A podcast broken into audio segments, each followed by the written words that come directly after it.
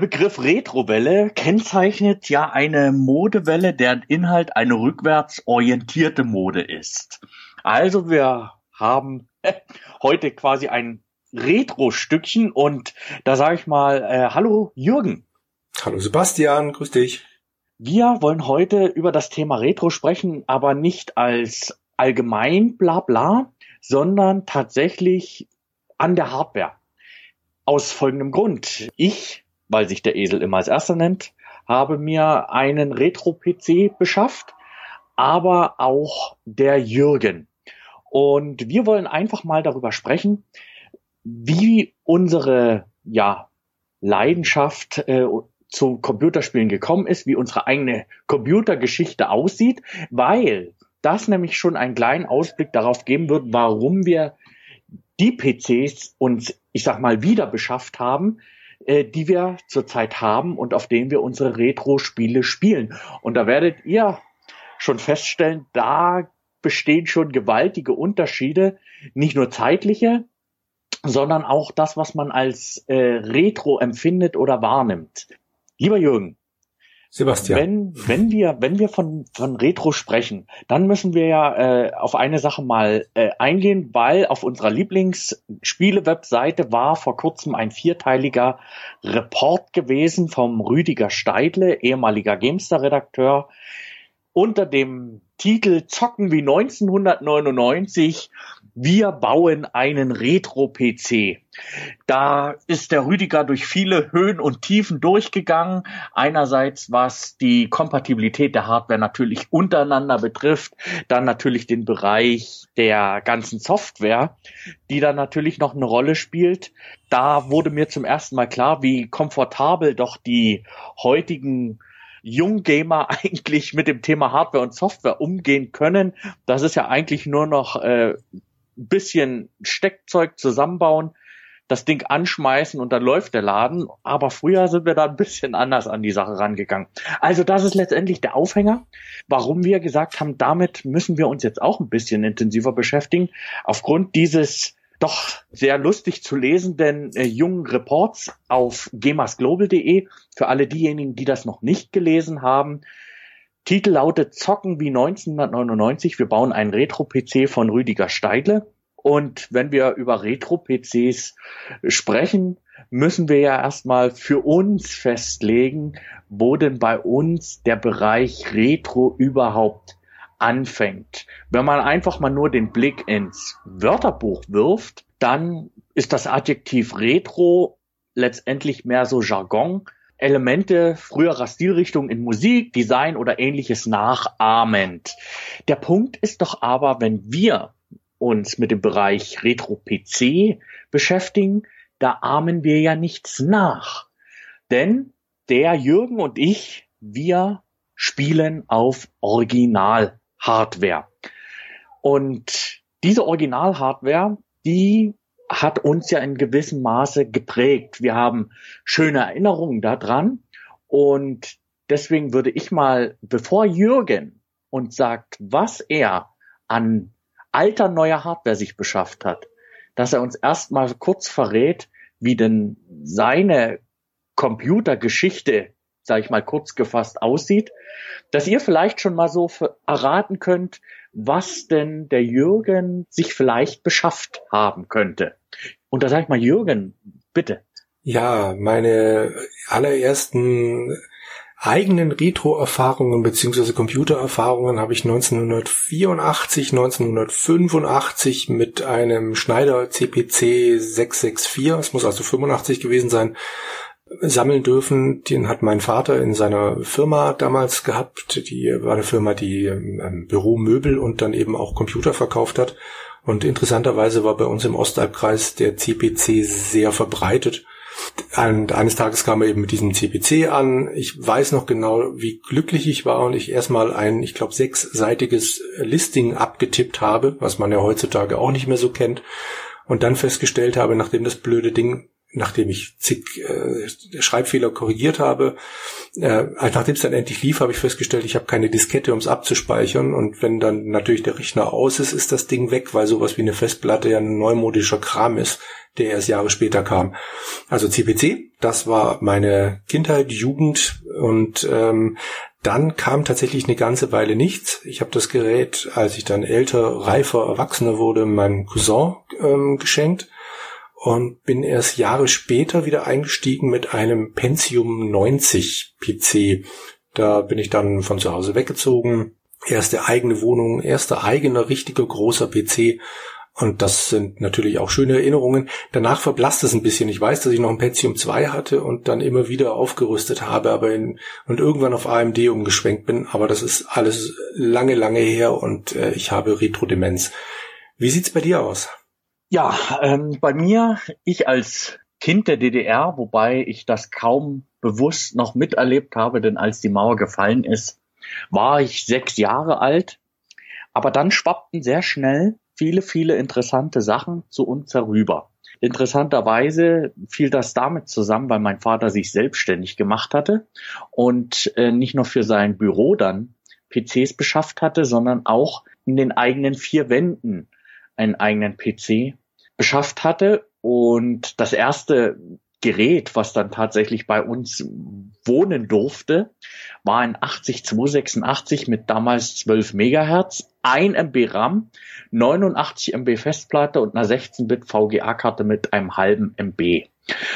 Das klingt im Vergleich zu deinem Anfang Schneider CPC nach der Überpower, die bis ins nächste Jahrtausend reichen durfte. Aber das prägte mich und es verfehlte seine Wirkung vor allen Dingen nicht, weil ich da dran geblieben bin, weil zugeheiratet jemand mich dann natürlich auch mit Spielen versorgt hat, nämlich der Mann meiner Tante, der hatte mit Computerspielen schon ein bisschen mehr am Hut gehabt und von dem habe ich dann auch meine ersten Spiele bekommen. Das wissen ja die ein oder anderen treuen Hörer des Podcasts, dass Paratrooper eins der ersten Spiele war, das ich gespielt habe. Aber auch ähm, ein, ein Linksspiel, also Golf, habe ich gespielt. In, in Space Invaders Klon, der lief bei uns auch noch hoch und runter. Ähm, der Vater hatte dann auch noch relativ schnell aufgerüstet auf einen 386er mit 16 Megahertz.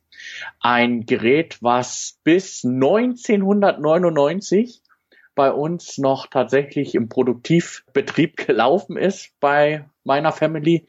Und ich habe dann einen gebrauchten 486er DX4 mit 100 Megahertz bekommen. Das war dann mein erster tatsächlicher eigener PC.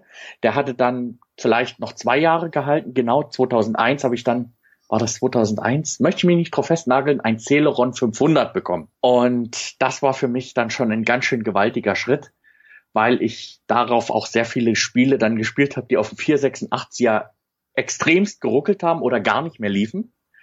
Und da hatte ich dann einen Qualitätsunterschied, der war einfach spürbar gewesen und da ne, habe ich natürlich auch sehr viel Erinnerungen mitgenommen an, an viele, viele gute Spiele und den, den habe ich dann auch noch sehr, sehr lange genutzt und habe dann 2003, als ich eingezogen wurde, dann von meinem ersten Sold mir einen Laptop gekauft. Das war damals ein 15 Zoll Notebook, äh, noch im Format 4 zu 3 und das war ein 2000 Plus.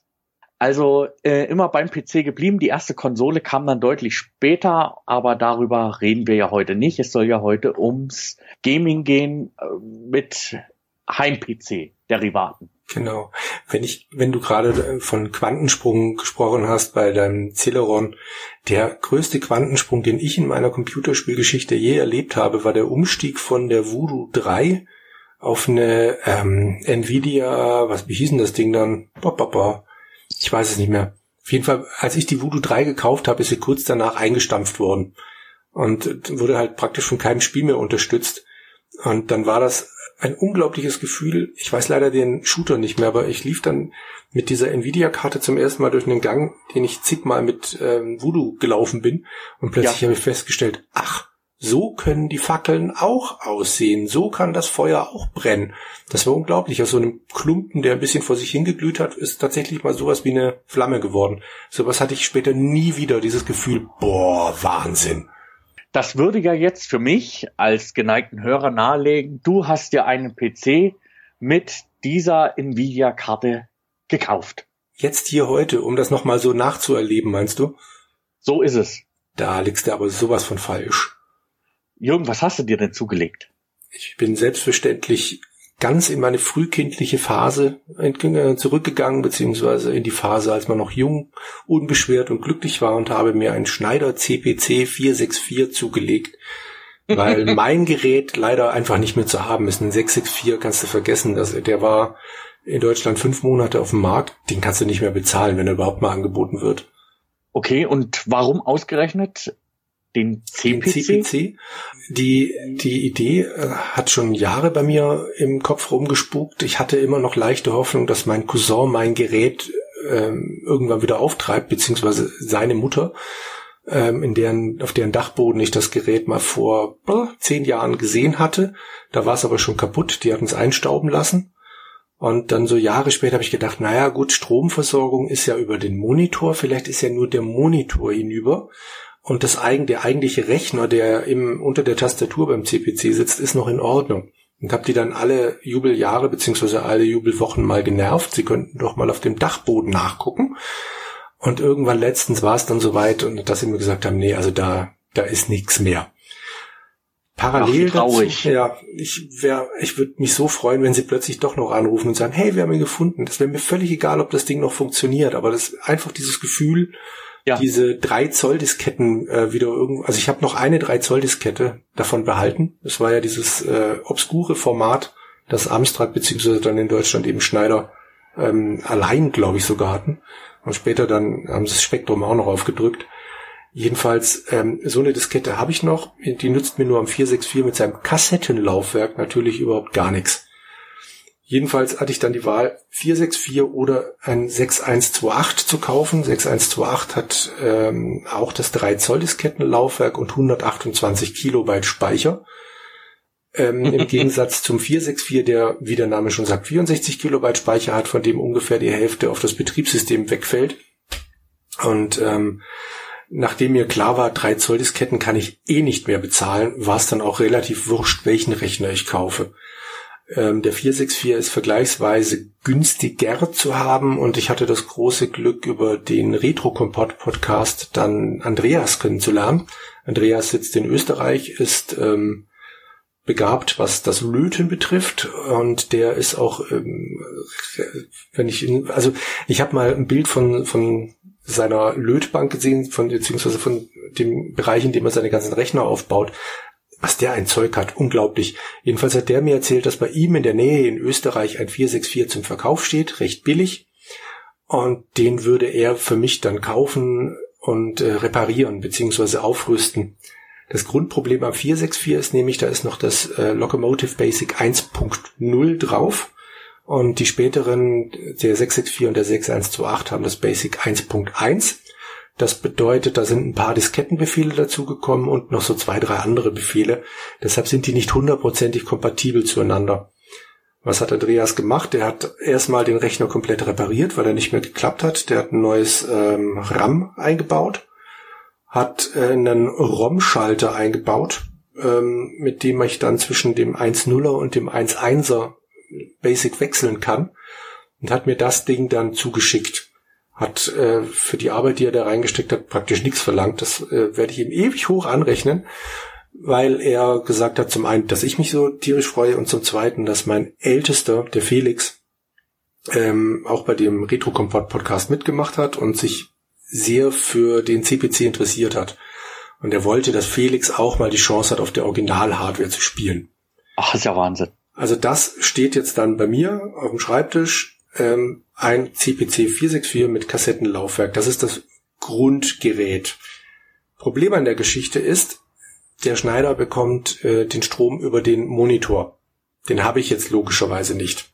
Ich brauchte also noch über, ähm, ich habe es bei Amazon gekauft, aber letzten Endes wurscht, ein Stromkabel, das dann die 5 Volt da zuschießt. Und umgekehrt brauche ich logischerweise einen Monitor, der das wieder verarbeitet, was aus dem Keyboard da rauskommt. Sprich, ich brauchte ein RGB aufs ähm, SCART-Kabel und habe jetzt noch für mich das kleine Problem, ich besitze keinen Fernseher mehr mit einem SCART-Eingang. Oh. Ich habe jetzt noch Hoffnung, dass ein ehemal ein Arbeitskollege von mir löst nämlich gerade in Holland seine Wohnung auf, sein, sein Ferienhäuschen, und da steht noch so ein kleiner Fer Flachbildfernseher rum mit SCART-Eingang. Da will er mal nachgucken, mir den eventuell bringen. Weil ich momentan noch das bisher so löse, dass ich einen SCART auf HDMI-Wandler noch dahinter geklemmt habe, der aber wohl mit dem ursprünglichen RGB-Signal nicht hundertprozentig klarkommt. Ich krieg also gerade ein Schwarz-Weiß-Bild. Aber du kriegst ein Bild. Ich krieg ein Bild. Schwarz-Weiß ist auch immer noch besser als das, was ich früher auf dem äh, Schneider hatte. Ich habe nämlich den Grünmonitor besessen. Es gab ja Grünmonitor, der logischerweise ja. nur Grüntöne darstellt, und den Farbmonitor, und den hatte ich nie. Ja, furchtbar. Ja, so sieht's aus. Und damit ich jetzt überhaupt Spiele spielen kann, brauchte ich noch einen, ich muss es ablesen, DDI3 USB Floppy Emulator vor Amstrad CPC. Das Ding sieht aus oder ist eine Platine, die ich hinten an den CPC anflansche, damit ja. ich über USB die Spiele auf meinem, auf meiner Original-Hardware spielen kann. Wir werden diesen Namen dieses Geräts dann nochmal hören, wenn wir zu mir kommen. Sehr schön. Dann äh, können wir uns da dann noch genauer drüber austauschen. Also de facto spiele ich auf Original-Hardware, die mich umgerechnet oder alles zusammen, schätze ich mal so 200, 220 Euro gekostet hat. Sachen, die ich völlig problemlos auf meinem PC mit dem Emulator spielen könnte. Aber ich bereue es nicht. Es macht Spaß. So sah es also bei mir aus. Wenn ich jetzt mal raten dürfte, was du dir zugelegt hast, bist du wahrscheinlich nicht auf die DDR-Vergangenheit gekommen, ähm, sondern wirst dir irgendeinen von diesen ganz, ganz alten Rechnern zugelegt haben. Wobei du jetzt am begeistertsten von dem Celeron klangst. Bist du ungefähr da wieder eingestiegen? Das äh, ist so nicht verkehrt. ähm, das war aber eher einem glücklichen Umstand zu verdanken. Tatsächlich bin ich in dem Bereich der 90er, späten 90er Jahre, sogar fast zur Jahrtausendwende, eingestiegen. Und zwar ist bei mir vor kurzem eingezogen ein Pentium 3 mit 667 äh, Megahertz. Das klingt jetzt erstmal sehr krumm, mhm. weil es das ist. Aber ich muss sagen, ich bin äh, schwer begeistert von der Maschine, weil interessanterweise bei meinem Vater im Büro wurde ja nicht weggeschmissen, auch noch die Originaltreiber und das Originalhandbuch zur Verfügung gestanden haben was mir natürlich erleichtert hat, das Ganze dann neu zu machen. Lange Rede, kurzer Sinn. Der Rechner ist aus dem Büro von meinem Vater. Der steht seit was weiß ich wie vielen Jahren dort schon im Archiv mit anderen technischen Sachen. Und im Zuge des äh, Ausräumens des Archives bin ich auf diesen PC gestoßen und durfte mir den mit nach Hause nehmen. Also kommen wir erstmal zu den Specs. Also es handelt sich wirklich um einen ganz normalen alten PC in dem grau-beigen Gehäuse, wie man es von früher eben kennt. Allerdings mit einem Makel, ob man das so sehen will, weiß ich nicht. Aber es ist einer der frühen Aldi-PCs. Da steht nämlich noch Medion drauf.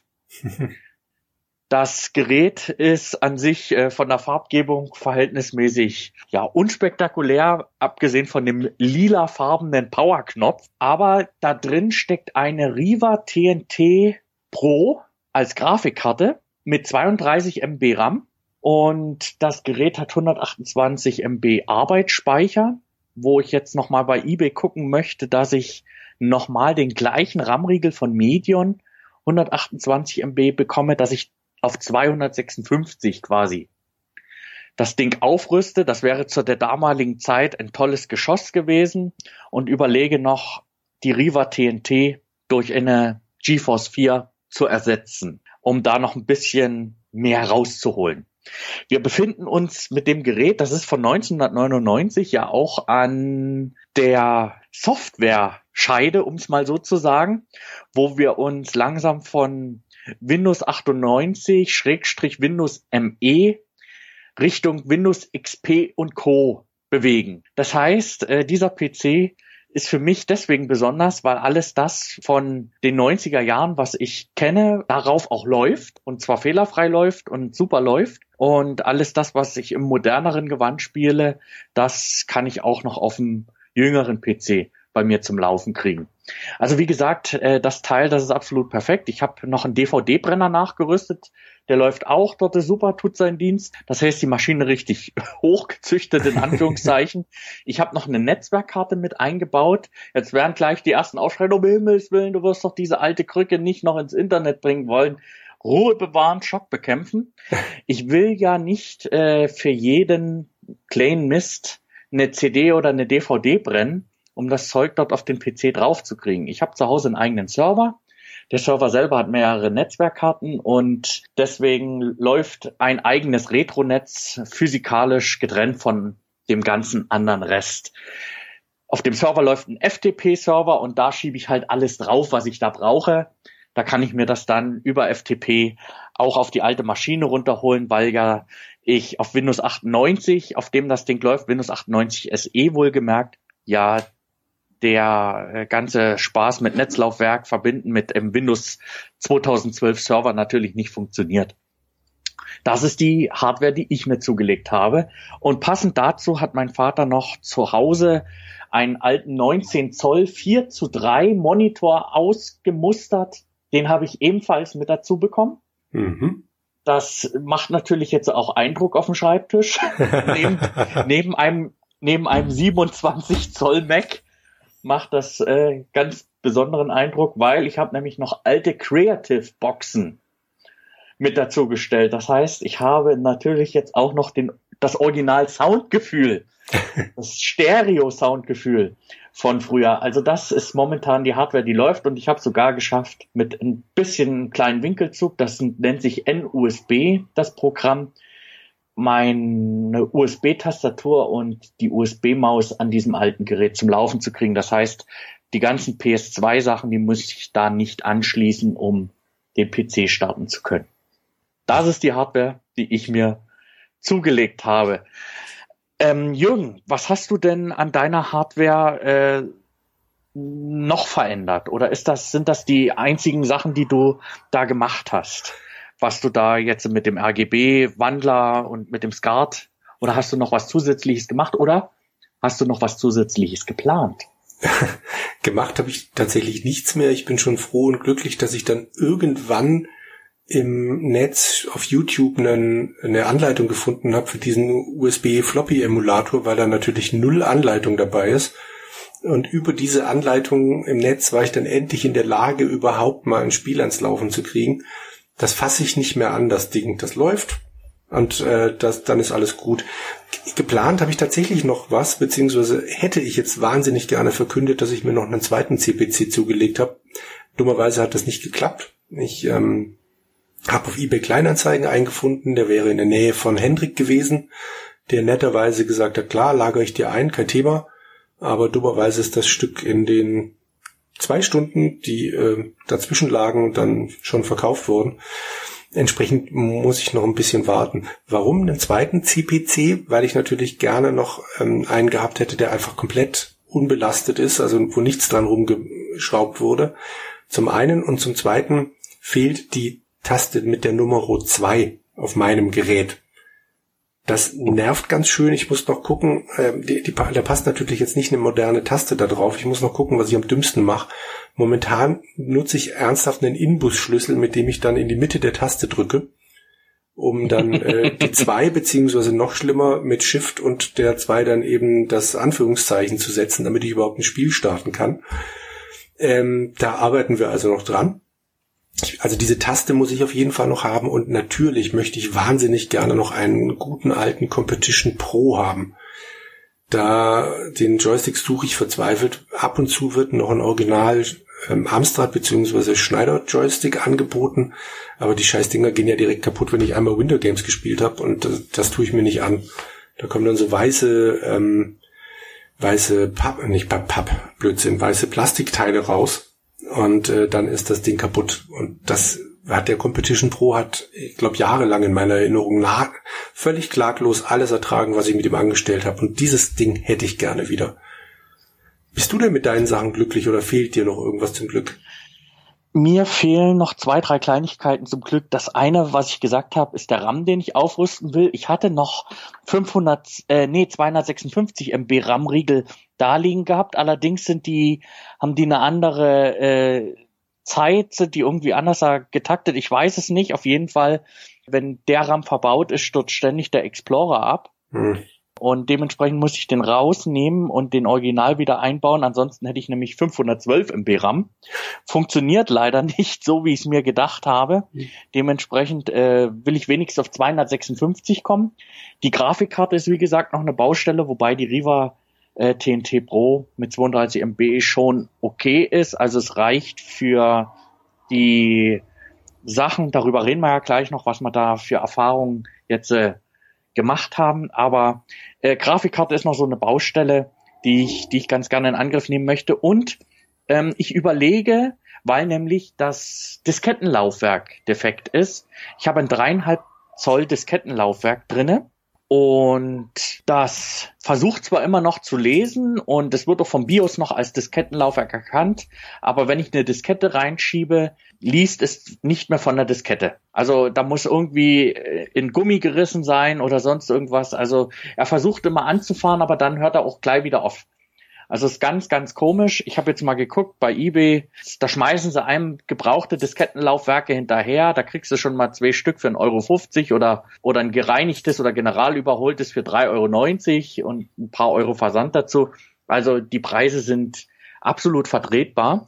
Die andere Variante wäre, das, was auch der CPC bei dir jetzt hat, das würde ich, da habe ich mich auch schon mal informiert, es gibt für einen dreieinhalb Zoll Schacht nämlich auch diese Floppy-Emulatoren wo man quasi einen USB-Stick dann reinsteckt. Allerdings funktioniert der nicht, wie man es vom USB-Stick her eben kennt, dass es halt als Massenspeicher dann erkannt wird, sondern wie der Name schon sagt, es emuliert eine Floppy. Jürgen, kannst du kurz mal beschreiben, wie das bei dir funktioniert und wie bei dir der Diskettenwechsel aussieht?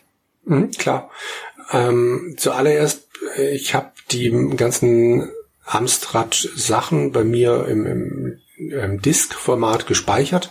Das erkennt dieser Floppy-Emulator bei mir zum Beispiel nicht. Es hat ein eigenständiges Format, in das ich das dann rüberziehen muss.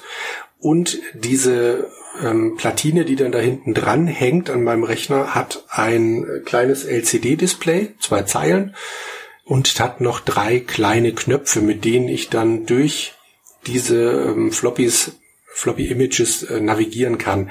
Ich muss die mir aber tatsächlich erst mittels der mitgelieferten Software quasi booten bzw. mounten. Also ich lege fest, welches Disketten-Image auf welcher Nummer dann liegt und dann kann ich da tatsächlich durchschalten und dann, wenn ich, was weiß ich, sagen wir mal, ich habe ähm, Doomsday auf den zweiten Slot gelegt, dann äh, gehe ich mit den Knöpfen auf Slot Nummer zwei und kann dann ganz normal Run, Anführungszeichen, ähm, Doomsday, glaube ich, ähm, eintippen und dann startet es.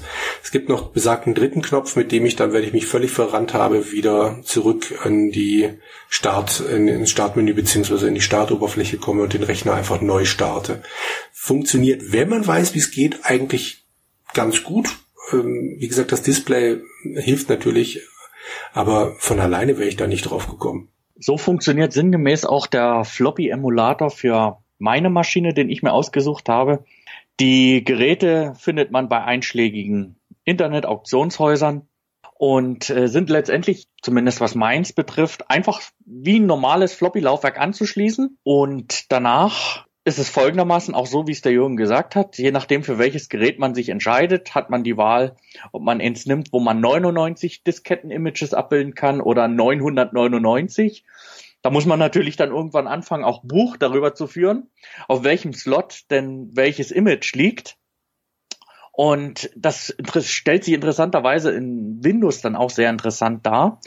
Wenn du den USB-Stick dann ganz normal in einen USB-Port anschließt, wird nur der Ordner angezeigt oder das Image angezeigt, was du zuletzt am Gerät, an der Hardware eingestellt hast. Und wenn du das dann wechselst, den Slot, dann stellt er erst das andere Image dar. Also es ist nicht so, dass auf der Windows-Oberfläche dann alle Images sichtbar sind, sondern tatsächlich das, was du zuletzt eingestellt hast an der Hardware.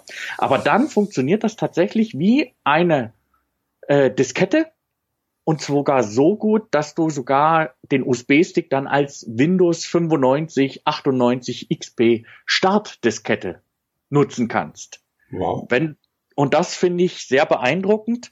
Rein von der Technik her ist es für mich ähm, eine sehr interessante Variante, aber es ist halt nicht original.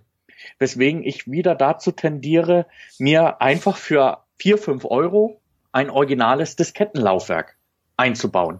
Das ist so äh, die Idee, die ich dann eigentlich noch haben will. Kann ich nachvollziehen. Bei Diskette würde ich auch noch sagen, das äh, ergibt noch Sinn, aber bei meinem Kassettenteil, da musst, da musst du leidensfähig sein. Also wenn du versuchst, eine CPC-Kassette zu laden, kann das halt 10 bis 15 Minuten dauern. Und äh, danach stellst du fest, dass irgendwo mittendrin ein Ladefehler war. Da fängst du den ganzen Scheiß wieder von vorne an. Also ich möchte diesen Emulator nicht mehr missen. Wobei ja, das ist ja, das war ja immer schon der Fluch der Kassettenlaufwerke. Ja. Nee. Wobei ich immer noch hoffe, dass ich irgendwann, bei meinen Eltern muss noch irgendwo eine Originalkassette rumfliegen. Ich habe keine Ahnung, wo ich die her habe, es ist ein Spiel von der Firma Firebird. Und ich hoffe, dass ich die irgendwann noch mal finde und dann halt wirklich einmal in meinem Leben eine Original-CPC-Kassette laden kann. Da bist du schon ganz scharf drauf. Da bin ich echt ganz scharf drauf. Ich habe auch schon ein paar Mal auf Ebay geguckt, aber da wechseln die obskursten Spiele schon für 10 Euro dann den, Besitz, den Besitzer. Das wäre das Schöne an diesem besagten Angebot da gewesen. Da waren für 85 Euro der Rechner plus ein Monitor und dann noch, ich glaube, 10, 15 Spiele auf Kassette dabei. Oh, das war, das war natürlich genial, ja. Ich meine, es war viel Mist dabei, aber es wäre zum Beispiel auch Gauntlet dabei gewesen. Und das habe ich damals rauf und runter gespielt. Was hast du bis jetzt für Erfahrungen gemacht mit deinem Gerät? Was hast du denn bis jetzt schon alles ausprobiert, wiederprobiert an Sachen, die du dich erinnert hast? Ich habe drei, drei ganz unterschiedliche Ansätze gewählt. Zum einen habe ich als allererstes natürlich Barbarian reingelegt. Das ist äh, ja das erste selbst gekaufte Spiel von mir, das dann direkt danach indiziert wurde, nachdem ich es gekauft habe. du erinnerst dich vielleicht von der Musikfolge noch dran, an die fantastische Musik. Ganz fantastische Musik. Mhm. Und äh, es ist tatsächlich ein Gefühl wie früher, weil ich nämlich die Tastaturbelegung vergessen habe. Und ähm, ich habe diese Tastatur rauf und runter probiert und ähm, habe noch nicht so ganz raus, wie das wieder funktioniert hat, weil ich weiß, dass ich es früher hauptsächlich mit dem Joystick gespielt habe. Und den habe ich ja jetzt nun mal nicht. Mm. Ansonsten ist es ganz klassisch, man fängt oben an bei Q und arbeitet sich dann jede einzelne Taste durch und hofft, dass man irgendwann mal rauskriegt, wie sich der Typ da bewegt. Und meistens landest du dann wieder im Menü oder irgendwas anderes passiert oder Pause. Weiß nicht mehr, welche von den drei letzten Tasten, die du gedrückt hast, jetzt die Pause-Taste war. Also ähm, ja, das ist ganz wie früher gewesen. Und ähm, worauf ich ganz, ganz scharf war, war Felix äh, Bombjack dann mal auf der Original-Hardware zu zeigen. Das ist noch eine meiner intensivsten äh, Erinnerungen, die ich an kurzweilige Spiele habe. Klar, Pirates rauf und runter gespielt, aber Bombjack war halt so ein Ding, das konnte ich auswendig. Das war fantastisch. Ich, kennst du das Spiel? Nein, sagt mir gar nichts. Das ist eine Spielhallenumsetzung, in dem besagter Jack, also sieht ein bisschen aus wie ein, wie ein Superheld, hat so einen äh, Umhang an, dann Bomben entschärfen muss, indem er dann, ähm, das ist ein kleiner Plattformer, in dem die, da sind diverse Bomben und sobald du eine Bombe berührst, fängt eine andere an zu brennen, also so der, die, die Lunte zu brennen die geht nicht äh, irgendwann hoch, du hast also Zeit genug. Nichtsdestotrotz, wenn du die Bomben einsammelst und versuchst immer die mit der brennenden Lunte einzusammeln, kriegst du doppelt so viele Punkte. Es gibt also einen richtigen sinnvollen Weg und es gibt falsche Wege. Warum wählt man nicht den richtigen sinnvollen Weg? Weil natürlich auch noch Gegner auf dem Bildschirm sind, die versuchen dich zu fangen ähm, so fliegende Aliens. Ich habe noch nie ganz verstanden, was das sein soll, aber ja, also die gibt's und es kommen immer wieder mal Extras runter, indem du dann wie bei Pac-Man mal für kurze Zeit die Gegner auffressen kannst oder extra Leben und solche Sachen. Da gibt's nur eine Handvoll Level, ja, lass es zwei Handvoll sein, und dann fangen die an, sich zu wiederholen. Nur die Gegner werden schneller. Es ist eben wie ein Spielhallenautomat. Und es geht eigentlich nur darum, dass du immer besser wirst, immer noch ein bisschen weiterkommst und mehr Highscore machst macht einen Heidenspaß. Da habe ich die Tastaturbelegung auch noch wieder hingekriegt und äh, habe nur wieder ver äh, es ist halt doch zwei drei Jahre her äh, habe vergessen in welcher Reihenfolge man die Bomben am besten einsammelt aber das macht immer noch einen Heidenspaß das sieht natürlich im Vergleich zum Automaten nicht so prickelnd aus aber ich habe das gestartet, habe nur den Startbildschirm gesehen und ach, das, das war so, ach, das war wie früher, das war wieder heim. Und als dritten Ansatz habe ich noch gewählt Fresh Fighter 2 Turbo. Das ist ein Versuch, ähm, sowas wie, wie, wie Street Fighter auf den CPC zu kriegen. Ich habe, wie vorhin ja gesagt, für den Retro-Kompott so eine Folge aufgenommen mit neuen CPC-Spielen. Und da habe ich alles mögliche Zeug auf dem Emulator gespielt, unter anderem dieses Spiel. Und das sieht für den CPC unglaublich gut aus. Das ist halt wirklich, der, also es läuft langsamer als Street Fighter, aber die haben sich bemüht, unterschiedliche Figuren, unterschiedliche Kampfstile, sowas äh, in diese paar lächerlichen Kilobyte zu quetschen. Und äh, das habe ich bisher halt nur auf dem Emulator gesehen und wollte es jetzt einmal auf Original-Hardware auch sehen. Weil es spielt sich de facto ja gleich, aber das ist schon beeindruckend, weil ich ja weiß, wie das damals aussah und was sie da mittlerweile aus dem Ding rausholen. Das, äh, ja, das sind so meine Erfahrungen. Was hast du als allererstes reingeschmissen? Moment, äh, ja. bevor wir zu mir kommen, mhm. äh, gibt es zwei, drei Punkte, die interessieren mich noch. Lass uns da mal noch mal drüber reden. Mhm. Und zwar, ähm, du hast gesagt, du hast ähm, das vorher mit Emulation gemacht. Es gibt bestimmt den einen oder anderen, der sagt sich, ja, ich möchte das auch gerne mal wieder äh, erleben aber ich will dazu nie unbedingt ein CPC haben. Ähm, wie kann man sich der Thematik nähern, wenn man die Original-Hardware nicht hat? Es gibt verschiedene Emulatoren für den CPC. Ich habe hauptsächlich benutzt, weil er, soweit ich das mitgekriegt habe, der, der ähm, ausgereifteste ist der WinApe. Also Win wie Windows, Ape wie Affe. Und äh, der emuliert quasi äh, ein Diskettenlaufwerk. Du schmeißt dann das entsprechende Image, ähm, gerade wie gesagt Freshfighter und so weiter, die neuen Sachen sind durch die Bank kostenlos von irgendwelchen Leuten erstellt worden und die findest du wunderbar im Netz. Die schmeißt du dann einfach da rein, startest das und das ist wie der Original Schneider Startbildschirm, also dann entsprechend mit dem blinkenden Cursor, indem du dann nochmal Run, Anführungszeichen und dann den Namen des Programms machen musst. Und dann startet das, also macht keine Probleme. Er emuliert auch den CPC äh, Plus, beziehungsweise, ja, also die, es gab mal die, den Versuch, aus dem CPC noch eine Konsole zu machen, was natürlich nicht gut geklappt hat. Aber dafür gibt's dann noch diverse Module und auch die werden emuliert. Es gibt ähm, entsprechend auch ein paar Images von neuen Spielen, die als Modul dann direkt dargestellt werden. Zum Beispiel gibt es Ghosts and Goblins für den CPC in der Originalversion in einer unglaublich scheußlichen Version. Und es gibt dann besagtes, äh, es gibt ein Remaster vor ein paar Jahren, beziehungsweise ein neu programmiertes Spiel, das dann plötzlich ein flüssiges Scrolling hat. Der Ritter von Ghosts and Goblins hat plötzlich tatsächlich ähm, zwei Leben. Also er hat äh, auf dem Schneider immer direkt, er ist immer direkt gestorben. Er hatte nicht diese Unterhosen-Zwischenphase. Und das gibt's jetzt dann auch. Also ähm, diese Sachen funktionieren alle hervorragend. Wenn ihr euch das mal antun wollt, und ihr solltet ungefähr in meinem Alter sein, um euch das antun zu wollen, dann äh, holt euch WinApe, damit funktioniert's fantastisch. Ich habe auch noch den Java CPC Desktop Emulator. Den habe ich benutzt, nachdem ich es geschafft habe, mit irgendwas mein WinApe so zu crashen, dass er nicht mehr läuft.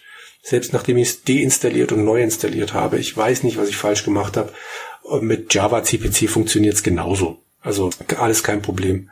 Also man findet einen passenden Emulator und man mhm. findet legale ja. Sachen, die jetzt neu sogar noch dafür gemacht worden sind und die auch qualitativ äh, sogar über dem sind, was man von früher gewohnt war. Absolut. Also speziell Spanien und äh, Frankreich sind zwei Länder, in denen der CPC damals unglaublich verbreitet war.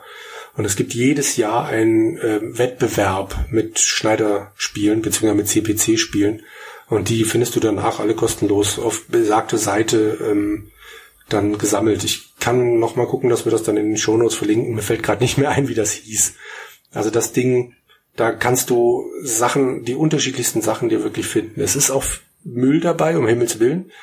Aber äh, selbst die in Basic programmierten Sachen sind teilweise echt fantastisch gemacht. Noch eine Frage. Mhm. Pirates. Ja. Schon gespielt? Nein. Hast ja. du's? Äh, nee, da traue ich mich noch nicht ran. Ich hoffe immer noch darauf, dass äh, Patrick und Sebastian vom Retro Kompott irgendwann mal auch ihre, ihre CPC-Sachen aufnehmen. Äh, die haben ja ein riesen Lager voll mit uralten Sachen noch. Und ich hoffe, dass da dann noch ein Original Pirates für den CPC auftaucht. Dann würde ich das denen sehr, sehr gerne abkaufen. Ja, ja, die Kompottis, die haben mir ja auch mal gesagt, sie hätten noch ein Original Civilization 1 für IBM-PC. Hm. Da müssen wir auch noch mal ins Gespräch kommen. Weil ich, ich, ich suche ich such danach mich ja mittlerweile schon blöde. Ja. Ähm, ich finde andere Versionen, ich habe auch Amiga-Versionen gefunden und so weiter und so fort, aber ich suche eine IBM-PC-Fassung. Hm. Und das ist halt das, was ich noch suche. Klar, du findest es natürlich auf einschlägigen Webseiten unter dem Stichwort Abandonware, ja. findest du natürlich das eine oder andere. Aber ich hätte es doch ganz gerne original. Wieder original, muss ich dazu sagen. Ich kenne ah. davon, glaube ich, nur dann noch so eine, schon eine Wiederauflage. Die hatte ein Freund von mir damals, so diese weiße Verpackung von Microprose dann. Lange her, die hat er auch nicht mehr. Lange. Ja. noch eine Frage oder sollen wir zu dir kommen? Ich überlege gerade, ob mir noch was einfällt, aber nee, ich denke, wir sind erstmal, äh, wir sind erstmal mit deinen ersten Erfahrungen wieder durch. Ach, äh, eins noch, diese, ähm, diese Erweiterung mit dem USB-Floppy-Emulator hat jetzt meinen Rechner dann auch aufgerüstet. Ich habe jetzt 512 Kilobyte RAM. Ach, ist der Wahnsinn. Ja.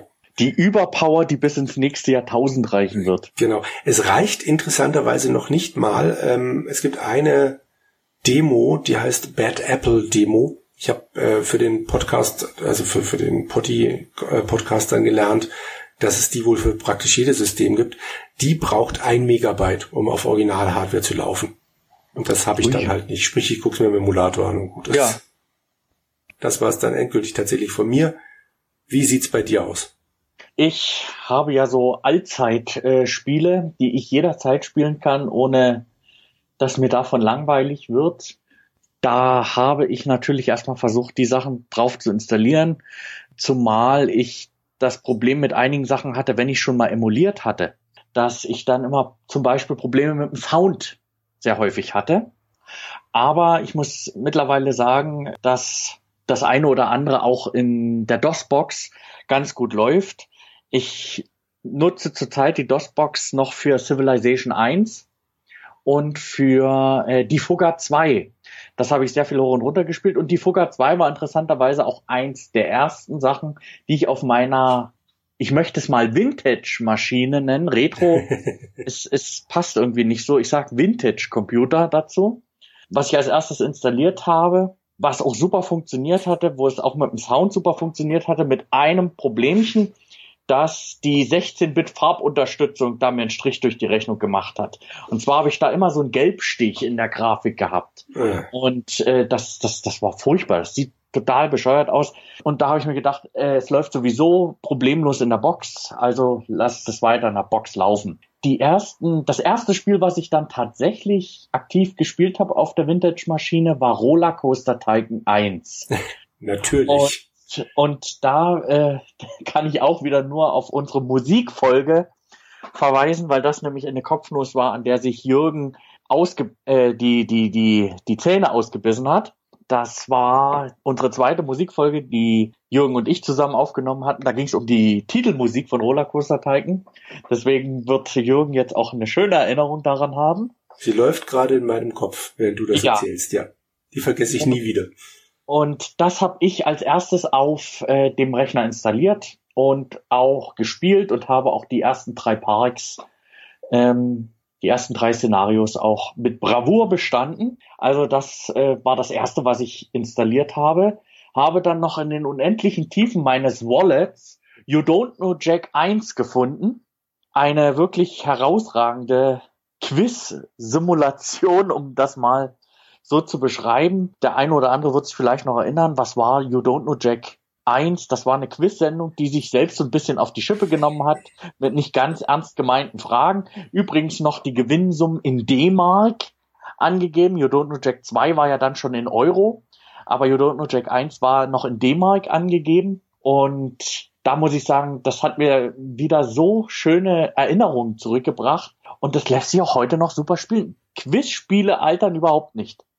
Darf ich also da das, einhaken? Das ist unglaublich, wie gut die noch funktionieren. Du ahnst nicht, was ich mir als letztes gekauft habe. You don't know, Jack. Mhm, für die PlayStation 1. Und welches? Das, der erste. Der erste Teil. Ja, den habe ich jetzt mit Felix zusammen dann auch mal gespielt. Ich wollte das halt immer haben und du kriegst die Scheißdinger ja nur noch auf Englisch. Ähm, und entsprechend, also es gibt ja ständig diese Jackbox, bei sich Angebote.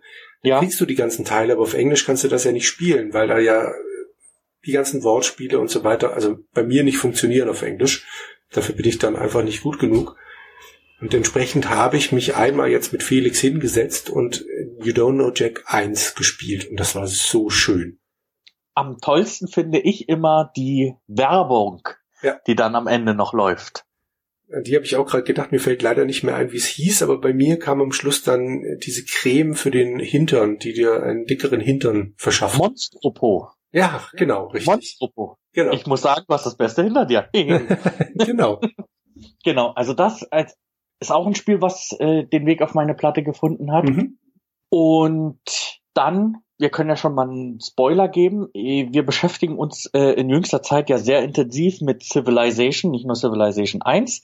Ich habe mich auch sehr intensiv mit Civilization 2 beschäftigt und habe es geschafft, ein Original Civilization 2 Deutsch bei eBay zu ergattern und zwar mit Originalhandbuch, technischem Begleitheft und Originalposter. Was leider nicht mehr dabei ist, war die Spieleverpackung und die CD war in einem ausnehmend guten Zustand. Also als wäre sie gerade aus der Hülle gesprungen. Wirklich, also eine Top-Qualität und das Ganze hat mich 10 Euro gekostet. Ein wirklicher Spitzenpreis. Ich habe es installiert und ich habe schon die erste Partie sang- und klanglos verloren. weil man natürlich äh, der Meinung ist, ja, hohe, hohe Schwierigkeit und spielst du so wie immer. Nee, das ist unglaublich, wie sich doch die, die Spielart und Weise von Civilization im Laufe der Zeit doch verändert hat. Aber darüber werden wir ein andermal detailliert sprechen. Nichtsdestotrotz, das ist eins ebenfalls der wichtigsten Spiele meiner Jugendzeit auch gewesen, weswegen ich das natürlich auch mit Freude jetzt wieder viel gespielt habe. Und der vierte Titel, den ich installiert habe, das war Quake 3 Arena. Das habe ich 1999 müsste das, glaube ich, rausgekommen sein. Ich will mich nie drauf festnageln lassen. Dann relativ schnell auch indiziert worden. Kriegt man mittlerweile auch gut bei eBay. Und ich habe diesen Team-Shooter auch bis zum Erbrechen gespielt. Also das war wirklich auch ein, ein, ein Shooter, den ich sehr, sehr viel gespielt habe, warum hat er mir so gut gefallen und warum funktioniert er heute noch so gut. Die Areale sind verhältnismäßig klein. Die Splatter- und Blutmenge ist von einem anderen Stern. und die Geschwindigkeit ist einfach nur berauschend. Und da sitzt man auch heute noch davor und hat einfach nur ein fettes Grinsen im Gesicht. Wenn dort drei, vier tote Mitspieler schon auf dem Haufen liegen und du knallst dann nochmal mit der Rakete rein und das zerspratzt alles so wunderschön. Für mich damals als Jugendlicher war das einfach nur sowas von übertrieben wie die, äh, wie die Gewalt in den Bugs Bunny Zeichentrickserien. Das, das war einfach nur für mich lustig gewesen. Deswegen musste das auch wieder auf diesen Vintage-PC drauf.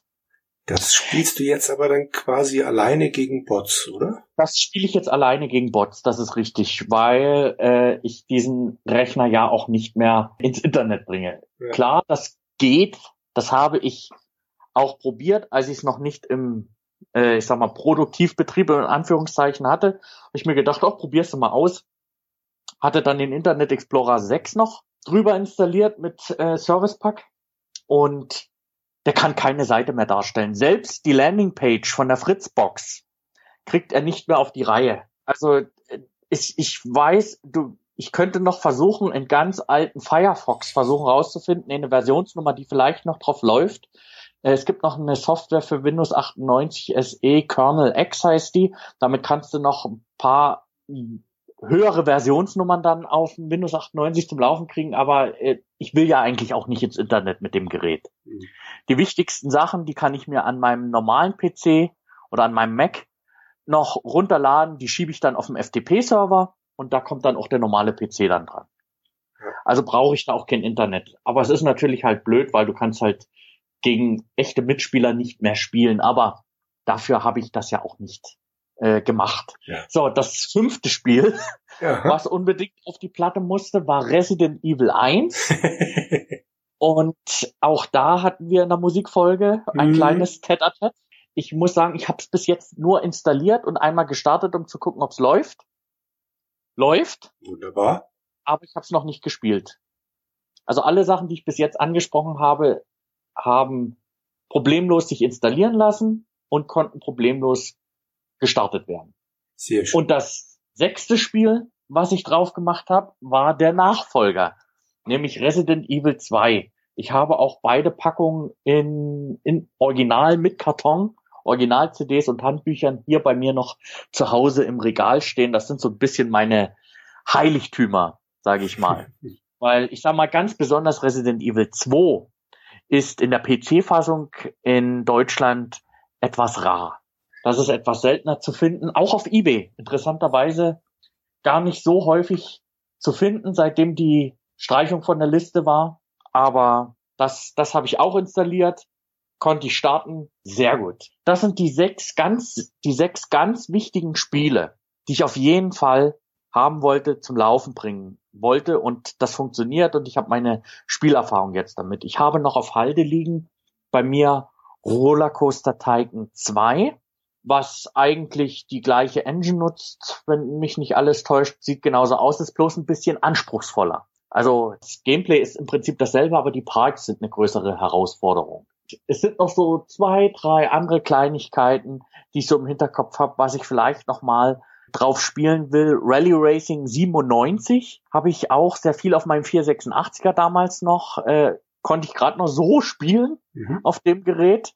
Allerdings nur auf einem Viertel des Monitors, also ein ganz kleiner Bildausschnitt mit minimalsten Details, dann lief es annähernd ruckelfrei also Rallye Racing 97 ist, ist mir noch ein, ein wichtiges Anliegen. Und was ich auch noch spielen will, wo wir ja hoffentlich dieses Jahr noch das Let's Play zu Gesicht bekommen, ist äh, von Jörg das Wet, The Sexy Empire Let's Play. Und ich hatte mir das Spiel damals, als es auch rausgekommen ist, auch gekauft und habe das auch fast durchgespielt. Irgendwann hat mich dann die Motivation verlassen. Aber ich hatte das tatsächlich als Wirtschaftssimulation auch ernst genommen und versucht, auch immer mehr Geld rauszuholen, als, als möglich wäre. Also es ist, äh, ist mir auch noch ein, ein Spiel, was mir sehr gut im Gedächtnis geblieben ist, was ich auch noch mal gerne spielen will. Ob ich es vielleicht noch mal bei eBay finde, muss ich mal schauen. Ich weiß nicht, ob es sowas bei GOG gibt. Da habe ich jetzt ehrlich gesagt noch gar nicht recherchiert dazu. Und ein und zwei wichtige Spiele, die habe ich momentan noch nicht habe ich aber in der Beobachtung, weil die mich auch geprägt haben, weil ich damals dachte, ein Spiel, das kann mich doch nicht so verarschen. Das ist doch bockschwer. Wie soll denn das möglich sein? Das war Kommandos hinter feindlichen Linien, Kommandos 1 und 2. Ja. Ähm, das möchte ich definitiv wieder spielen. Und Diablo 2. Mhm. Diablo 2 äh, möchte ich auch auf diesen Vintage-PC haben. Und dann ist, glaube ich, meine Jugend vervollkommnend auf einem System abgebildet. Kommandos ist auch richtig doof, das kriegst du auf GOG momentan nicht mehr. Das war wohl mal da, dann haben sie es wieder entfernt, aus Gründen, keine Ahnung. Da war es nicht so, weil es die internationale Version war das und kann dann sein, ja. Geo, da gab es einen Geoblock auf auf Kommandos, weil äh, Hakenkreuze drinne waren und es keine Soldatengräber waren, sondern die Leichen tatsächlich da gelegen sind. Sein, ja. Das, ich habe es mir leider nicht rechtzeitig gekauft. Wobei ich, ich weiß noch, wie frustriert ich damals war, weil ich ums Verrecken da nicht weitergekommen bin. Und entsprechend ist es wahrscheinlich ganz gut, die einfach in Erinnerung zu behalten und sie sich nicht zu kaufen. Diablo 2 lagert hier ja noch als Original bei mir rum, aber ähm, da traue ich mich auch nicht, meine guten Erinnerungen kaputt zu machen, indem ich mir das installiere, wobei ich auch nicht weiß, ob ich auf meinem Windows 10 Rechner das laufen krieg. Mhm. müsste ich mal ausprobieren ich würde es dann auf je, du, wenn du Windows 10 hast, mhm. dann installier doch Hyper-V nach und dann äh, erstellst du dir eine virtuelle Windows 98 Maschine. Stimmt, ja. Das wäre also so, ja. das, das wäre, glaube ich, die einfachste Variante. Ja. Hyper-V nachziehen und dann das Ding da drauf. Ähm, aber jetzt äh, dein, deine Diablo-Version, ist das die Gold-Version oder ist das nur das Grundspiel? Ich habe das Grundspiel und das Add-on hier rumliegen. Ich habe die damals einzeln gekauft. Okay. Und ich besitze auch noch Diablo 1 da, allerdings nur noch die, es war irgendwann mal bei GameStar auf der Diskette, auf der äh, CD drauf. Das war, genau, das war die Weihnachtsausgabe, ja. glaube ich, wo, oder war es die Jubiläumsausgabe? Auf jeden Fall war Diablo 1 hm. da mal drauf gewesen, genau. Und das habe ich gespielt auf dem 386er vom Vater, glaube ich. Okay. Und ich habe hier noch Hellfire rumliegen. Das ist das Add-on zu Diablo 2. Zu oder? Diablo 1. Zu Diablo 1. Ja, Was ja. war denn, was war denn zu Diablo 2 das Add-on? Ich überlege, wie das hieß. Es war ein fünfter Akt. Ich weiß, dass es da drin geschneit hat, aber wie das hieß, habe ich ehrlich gesagt vergessen. Okay. Gut, wir wollen, wir wollen das jetzt nicht zerreden. Also zumindest das, was, das, was ich noch im Original da habe, beziehungsweise das, was ich mir jetzt wieder gekauft habe, das habe ich zum Laufen gebracht und es gefällt mir heute immer noch super. Ich muss dazu sagen, aber auch, dass es Sachen gibt, die sind einfach zeitlos. Mm, und dazu gehört aus meiner Sicht Rollercoaster Tycoon 1 definitiv dazu, weil das immer noch so eine Knuddelgrafik ist. Die sieht immer noch aus meiner Sicht gut aus. Die macht mir auch immer noch Spaß. Also ich habe viel Freude dabei und ich glaube, ich werde es auch weiterhin nutzen. Ich stelle das Ding ja nicht hin, um nur mal was auszuprobieren. Ich denke, das unterscheidet uns beide auch von dem durchschnittlichen ähm, virtuellen Nutzer, wenn ich die Original-Hardware habe, habe ich mhm. doch mehr als nur die Ambition, es nochmal wieder zu erleben, oder? Wie ist denn deine, wie ist denn deine Absicht? Wirst du dein Gerät auch in Zukunft häufiger nutzen? Auf jeden Fall, klar. Also ich habe noch Hoffnung, diesen Monitor noch irgendwo zu bekommen. Ansonsten muss ich mir halt irgendwo einen uralt Röhrenfernseher kaufen und noch, noch dahin stellen. Ja. Und dann habe ich nicht mehr das Problem, dass ich jedes Mal, wenn ich den CPC benutzen möchte, meinen Monitor von meinem PC abstecken muss und dann da rumfummeln. Und dann funktioniert das auch besser. Ich habe momentan ein Sammelsurium an Kabeln über den Schreibtisch verteilt, weil ich das halt alles noch nicht ordentlich habe, wie ich es gerne hätte. Aber auf jeden Fall wird das noch eine eigene schöne Ecke mit diesem CPC und dann wird der garantiert genutzt. Schon allein, um Pirates zu spielen. Ich habe noch die, ähm, ich habe noch die Ambition, auch ähm, eins beziehungsweise zwei von den neuen Spielen, über die wir damals in dem Podcast gesprochen haben, zu spielen. Das ist Doomsday. Das ist ein Text-Adventure mit so ein paar Grafiken. Ähm, das spielt auf einem Raumschiff, besagtem Doomsday. Und ich fand das total klasse, wollte da weiterspielen, aber ich bin halt einfach nicht dazugekommen und habe dann immer gedacht, naja, wenn du dann den Rechner hast, dann machst du es mal. Aber wie das halt so ist mit den guten Vorsätzen, das, ähm, ja, die Zeit war noch nicht da. Aber die kommt garantiert. Okay, hat Felix denn schon ein bisschen Erfahrung mit der Original-Hardware jetzt gesammelt? Hm, ich habe ihn tatsächlich nur an Bombcheck bisher rangelassen, aber äh, der möchte da auch unbedingt weitermachen. Da gilt halt auch, das muss noch ein bisschen besser aufgebaut werden, bevor es richtig Sinn macht. Er hat jetzt, was äh, alte Sachen betrifft, diese You Don't Know Jack Erfahrung mit mir gemacht. Und ich muss zugeben, ich hab, ich hab, ich bin so alt, ich habe nicht mal gemerkt, dass da ständig von Mark redet. Ja, du hast es gerade erzählt und dann fiel mir ein, stimmt. Das ist, funktioniert in D-Mark und nicht in Euro. Das ging mir so in Fleisch und Blut über. Aber Felix hat auch nichts gesagt. Wahrscheinlich war das irgendeine Fantasiewährung für ihn. ähm, oh, das tut weh. Ja. Das tut weh. Und also das, und er hat noch tatsächlich mit nicht ganz so Retro-Hardware-Erfahrung gemacht. Ich habe Rockband wieder aufgebaut, die, die einzelnen Sachen. Du hast ja auch alle Instrumente, so ne? Genau, ich du hast alle Instrumente. Genau, richtig. Eine von den Gitarren ist äh, kaputt und ich traue mich noch nicht, sie auseinanderzuschrauben. Andererseits kaputter kann ich sie ja nicht machen.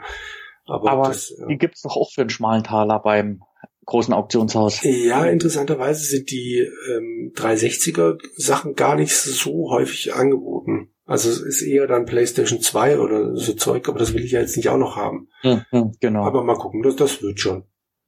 Und äh, ja, also ich werde ihn auf jeden Fall weiter benutzen und du klingst ja auch doch noch recht begeistert von deinen Sachen.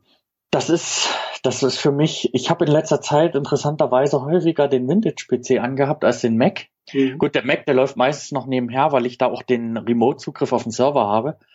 Aber äh, was das Spielen betrifft, ich hatte zuletzt am Mac gespielt Von den modernen Sachen Shadow Tactics. Das war meine Kommandoserfahrung in besserer Grafik.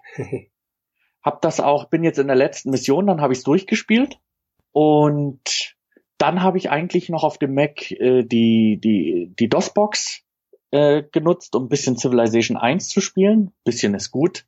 Ich habe es da zum Teil echt übertrieben. Mit noch eine Runde, noch eine Runde, noch eine Runde. Ja, Civilization halt. Und dann habe ich äh, die Fugger 2 auch noch auf der DOS-Box gespielt, bis ich ähm, im Jahr 1749 oder so war. Dann hat meine Frau kein Kind geboren und da war es für mich auch wieder vorbei. ja, ist ja dumm gelaufen. Wenn du keine Kinder kriegst, dann ja. äh, fällt halt dein gesamter Besitz an die Kirche und dann kannst du nicht weiterspielen. Aber an der Vintage-Maschine zu arbeiten, das ist für mich auch ein Stück Jugenderfahrung, wo ich auch damals angefangen habe, mit den Rechnern so ein bisschen experimentell umzugehen dass ich auch mal das System komplett neu aufsetze, dass ich auch mal eine Soundkarte selber nachrüste und so weiter. Da hatte ich meine ersten Berührungspunkte dann gehabt, damit auch Hardware-Teile auszutauschen, ähm, neu zu installieren oder selbstständig auf Fehlersuche zu gehen. Und äh, mittlerweile für diejenigen, die es interessiert und auch gerne nochmal mit dem alten System arbeiten, sei es in der virtuellen Maschine, Windows Page. Wenn man das bei Google eingibt, kommt man auf eine sehr interessante Seite, wo man zu allen Windows-Versionen ähm, Tipps und Tricks, Downloads und äh, Kniffe bekommt. Und da habe ich zu Windows 98 SE auch wieder ganz tolle äh, Sachen gefunden, die man in der Registry verändern kann, dass man sich das System so toll anpassen kann. Also das, ich habe zum Beispiel jetzt auch die Möglichkeit äh, mir so eingestellt, dass man äh, in Windows 98 sich anmelden muss um ins System zu kommen. Normalerweise war das ja immer so, du klickst auf Abbrechen und dann bist du im System drinne. Ne? Ist ja wurscht. Bist auf der Lokalmaschine, bist du drin. Und es gibt tatsächlich Kniffe, dass du über den sogenannten Family Log-On, das ist dann eine andere Login-Maske, dann in der Registry erzwingen kannst, dass eine äh, dass ein Login-Vorgang mit Passwort stattfinden muss, ansonsten lässt er dich nicht rein. Du kannst 100 hundertmal auf Abbrechen klicken. Du kommst nicht in das System. Und da habe ich noch so zwei, drei andere Sachen dort äh, rausgefunden, wie man sich das System ein bisschen anpassen kann, wie man es ein bisschen entschlacken kann. Und das ist äh, eine ganz, ganz tolle Erfahrung, ähm, weil du ja heute solche Sachen in der Form mh, hm, nicht mehr so einfach machen kannst. Zumindest für mich gefühlt. Und das ist einfach auch diese, dieser, dieser Desktop-Hintergrund in, in diesem Türkis, das ist, das ist für diese Türkis ist für mich auf ewig verbunden mit Desktop-Hintergrund Windows NT 95, 98. Auch diese ganze Active Desktop Geschichte, die fand ich faszinierend. Ich hatte damals auch auf meinem äh, Celeron 500, wo ich Windows 98 installiert hatte, hatte ich ein Active Desktop eingerichtet mit einer Webseite und da hatte ich auf dieser Webseite in JavaScript laufen. Das hat mir die aktuelle Uhrzeit in Sternzeit angezeigt. Liebe Grüße von dieser Stelle an den Jan, unseren alten Trekkie. Mhm. Ähm, und ich, das war für mich damals schon faszinierend und das und über Active Desktop und Webseite bin ich überhaupt dazu gekommen, mich mit Frontpage auseinanderzusetzen. Also an diesen alten PCs, an den alten Betriebssystemen hängen so viele Erfahrungen, die mich in die eine oder andere Richtung gebracht haben. Und weil du auch Basic gesagt hast, äh, wann habe ich damit angefangen? Ich habe mit Visual Basic 5 habe ich angefangen zu programmieren. So einfache Sachen wie, wie ein Wecker, wenn ich, den ich mir stelle, wenn ich zum Beispiel spiele, mhm. dass nach zwei Stunden der Wecker sich in den Vordergrund aufploppt und sagt, hier, zwei Stunden sind um. Klar, ich hätte mir auch einen Kurzzeitwecker ziehen können. Aber der Kurzzeitwecker, den kannst du dir ja nur auf äh, eine Stunde ziehen. Und sowas wie Handys mit äh, Timer, das gab's damals für mich ja noch nicht. No? Ne? Und so habe ich mir dann halt äh, auf die Art und Weise beholfen. Und ich werde mal gucken, dass ich vielleicht nochmal an eine Visual Basic Version rankomme. Ich kann mich erinnern, ich hatte mir dann Visual Basic 6 in der Schüleredition gekauft und habe dann wirklich auch viel damit gearbeitet, mich viel damit auseinandergesetzt. Das will ich auf jeden Fall nochmal gucken, dass ich da nochmal an einen Datenträger rankomme, dass ich da nochmal diese Erinnerung ein bisschen auffrische. Und ich habe etwas von meinem Vater vererbt bekommen, ebenfalls aus seinem alten Archiv. Das habe ich vorhin noch gar nicht erzählt. Mhm. Ich habe ein MS-DOS 5.0 bekommen. Und jetzt kommt's im Originalkarton mit Originaldisketten mhm. und Originalhandbuch, original verschweißt. da sind noch die Bubble drauf, die man äh, aufschneiden muss, um die Packung überhaupt aufzumachen. MS-DOS 5.0, und das ist ein schwerer Karton, das muss ein extremes Handbuch sein. Ja, ja. Das und das sind bestimmt noch 5 Viertel Zoll Disketten. und du wirst es nie erfahren. Nee, weil ich es nie aufmache, richtig. das steht bei mir übrigens in der Vitrine. ich habe meine Vitrine mit meinen ganzen Schätzen und da habe ich das mit dazu. Keine Ahnung, ob das was wert ist. Für mich ist es äh, was Emotionales. Ja, eben. Und äh, das finde ich total, total klasse. Aber werde ich das Ding häufiger nutzen? Ja, um auf das Thema gleich nochmal zurückzukommen. Und ich werde es, äh, ich habe es jetzt schon mehr benutzt als meine Konsolen und die aktuelle Software, die ich auf dem, auf dem Mac habe. Wahrscheinlich, weil ich jetzt gerade sowieso in dem, in dem Trott drinne bin. Heute habe ich nochmal für zwei Stunden Detroit Become Human gespielt. Das äh, auf der PlayStation 4 und das, äh, ja, das ist auch toll. Ja. Aber, aber man, es ist halt toll, ja, aber es weckt keine, das ist falsch, es weckt schon Emotionen.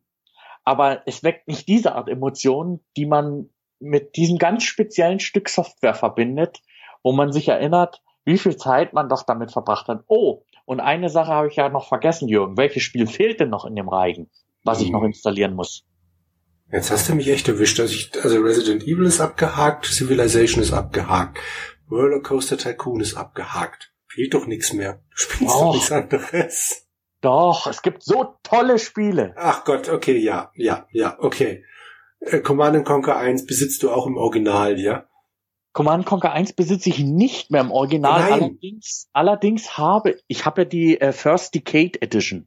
Ja. Da ist da ist das ja mit dabei. Aber ich hätte ganz gerne äh, den Originalkarton mit den Original-CDs. Mir würde vielleicht sogar auch schon reichen die CDs aus der Play the Games Volume 1.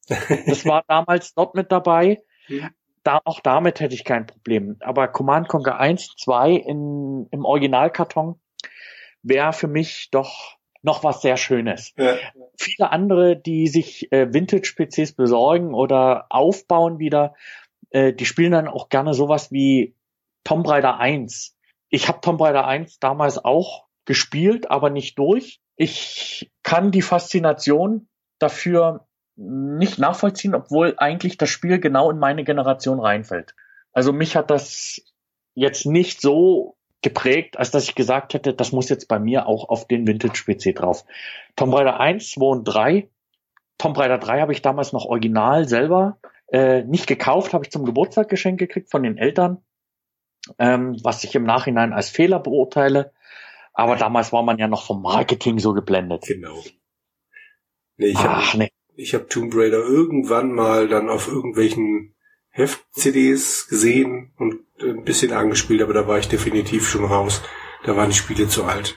Ich habe den Reboot jetzt wirklich gemocht, aber der hat ja mit dem alten nicht so wahnwitzig viel zu tun. Von daher. Ein, ja, eigentlich gar nichts. Ja. Also ich muss sagen, ich schätze auch den, den Reboot absolut. Ich finde, das sind super tolle Spiele geworden mit einer wirklich ganz tollen Lara, die ich wirklich super finde. Also das ist für mich eine, eine, eine ganz tolle äh, Persönlichkeit, auch wenn sie mir zu schnell dann äh, im, im Teil 1 des Reboots in die äh, Tötungsmaschinerie verfallen ist. Da hat sie mir zu wenig emotional damit gekämpft.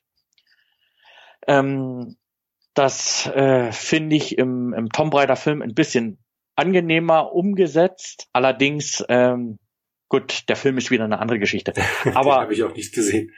Aber ich gebe dir recht, äh, dass, dass, dass der Reboot eine tolle Sache ist, auch wenn er mit dem, mit dem, mit den Ursprüngen überhaupt nichts äh, der Serie zu tun hat. Nee.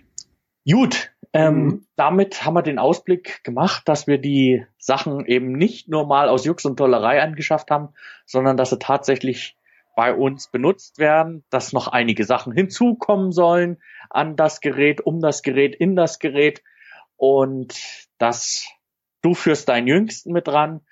Ähm, ich werde immer Den mal. Den Ältesten, der Jüngste, der braucht noch ein bisschen. Äh, äh, du weißt, was ich damit sagen genau. wollte. ähm, deinen Jungen führst du damit ran. Genau. Okay, da äh, müsste ich jetzt auch noch sagen, welchen, aber es ist, es ist auch klar. Aber bleibt's beim CPC oder würdest du gerne noch auch, sage ich mal, du hast ja gesagt, auch der Pentium 90 war dann für dich der nächste Quantensprung gewesen. Ja. Mit erst Voodoo 3 und dann mit der Riva Card. Ich gehe davon aus, dass es eine TNT oder eine Riva 128 war. Ja. Will mich aber nie drauf festnageln lassen. Ähm, ja, planst du den oder wünschst du dir wenigstens noch weitere Hardware? Was PCs betrifft, würde ich tatsächlich außen vor bleiben, einfach weil meine Erfahrung von damals äh, noch präsent genug ist, um zu sagen, ich werde einen Teufel tun und versuchen, irgendwelche Soundtreiber zu installieren oder irgendwas sonst zusammenzustöpseln. Also da habe ich einen heiden Respekt vor. Ich finde es toll, dass es bei dir funktioniert, aber ich werde das nicht versuchen. Was ich tatsächlich immer wieder noch so, so vor mir her trage, was meine Frau aber noch nicht weiß, ähm, so ein C64 wäre schon auch mal was Schönes. Allerdings äh, würde das ja auch wieder einen Rattenschwanz nach sich ziehen, weil ich ja auch die ganzen, ähm, da besitze ich ja auch nichts, sprich ich bräuchte den Rechner, ich müsste dann irgendwie auch wieder Images ans Laufen kriegen, weil ja auch praktisch so jetzt nicht mehr groß was zu haben ist. Also das ist ein Projekt in weiter, weiter Ferne. Konsolentechnisch habe ich, glaube ich, momentan so für mich abgeschlossen. Ich habe eine PlayStation 3, auf der dann die PlayStation 1 Sachen laufen. Ich habe eine PlayStation 4, ich habe eine Xbox 360 und ich besitze diesen SNES e Mini. Ähm, und dann ist auch gut. Also sollte mich irgendwas dann noch total packen, dann seid ihr die Ersten dieser Fahrt, aber aktuell versuche ich mich da jetzt zusammenzureißen. Der CPC war jetzt erstmal so, so ein Ausbruch und mal gucken, wie es dann weitergeht. Aber ich habe bei diesem besagten Video, wo einer dann erklärt, wie das DDI 1, äh, DDI 3 überhaupt funktioniert, da gibt's mal einen Schwenk zu seinen Rechnern. Und das ist, der hat jeden Scheiß da stehen. Und ähm, so sehr ich das bewundere, so sehr hätte ich da auch keinen Bock drauf, mir die Bude damit vollzustellen. Also so weit geht's nicht. Ich habe meine persönlichen Erinnerungen und ich würde zum Beispiel, klar hätte ich gerne auch noch einen Amiga hier rumstehen, zusätzlich zum C64, aber der C64 war immer das Ding, auf das ich neidvoll geguckt habe, wenn mal wieder bei meinem Rechner keine Sprachausgabe dabei war oder keine Hintergrundmusik oder es nicht gescrollt hat. Das hatte der C64 dann normalerweise. Deshalb wäre das noch so eine Überlegung. Aber ja, irgendwann dann mal. Wie sieht's denn bei dir aus? Bist du mit deinem Rechner soweit zufrieden oder fängst du jetzt an, dann weiter nach vorne zu dringen und dir einen 286er ins Haus zu holen? Das tatsächlich nicht. Also das kann ich mit äh, guter Gewissheit sagen ich werde nicht noch einen weiteren PC älteren Datums mir ins Haus holen. Aus dem einfachen Grund, weil ähm, ich da nicht diese emotionale Bindung zur Hardware habe. Klar war der 286er der erste PC, aber die emotionalen Bindungen, die habe ich doch über den anfänglich 486, dann aber eher mit dem Celeron 500 aufgebaut. Und dementsprechend denke ich, bin ich mit der Hardware sehr glücklich. Ich will die Maschine, soweit es geht, ausreizen. Das heißt, ich werde mal gucken, das Windows 98 kommt klar bis 512 MB RAM ohne Modifikation. Das bedeutet, ich werde mal gucken, dass ich noch drei von diesen RAM-Modulen von Medion hier bekomme, dass ich das äh, hardwaremäßig noch aufrüste. Dann will ich bei der Grafikkarte nochmal gucken. Mhm. Und was ich noch nicht angesprochen habe, das erste, was ich gemacht habe, als ich den PC nach Hause genommen habe, war den natürlich aufzumachen und die ganzen Wollmäuse dort rauszuholen, die sich im Laufe der Zeit dort niedergelassen haben. Also ich habe tatsächlich wirklich das Gerät, äh, die komplette Plastik abgemacht, das heißt die Front. Ich habe die Laufwerke ausgebaut. Ich habe äh, die Schale ab genommen, was noch eine richtige Metallschale ist, also kein Kunststoffgehäuse, nichts zum Klicken, sondern alles noch zum Schrauben, zum Rasten, schweres Metall. Und dann habe ich die Bude erstmal sauber gemacht. Und dabei ist mir aufgefallen, dass einige der äh, Kondensatoren schon, naja, eine kleine Beule haben oder zumindest äh, in diese Richtung tendieren, ein bisschen äh, oxidiert sind von der Oberfläche. Da war die Grafikkarte und die, äh, da war die Grafikkarte in einem deutlich besseren Zustand, wobei auf der Grafikkarte, glaube ich, keine großen Kondensatoren drauf sind. Wenn was die Grätsche macht, dann wird es wahrscheinlich das Board sein, weil ein Kondensator abpfeift. Und dann müsste man gucken, dass man vielleicht nochmal einen neuen Kondensator auflötet. Da muss ich gucken, was das für welche sind, dass ich mir da eventuell welche schon mal auf Halde lege. Aber solange das Ding in der Form läuft, läuft's. Ich habe auch dazu beigetragen, dass die Hitze aus dem Ding rauskommt.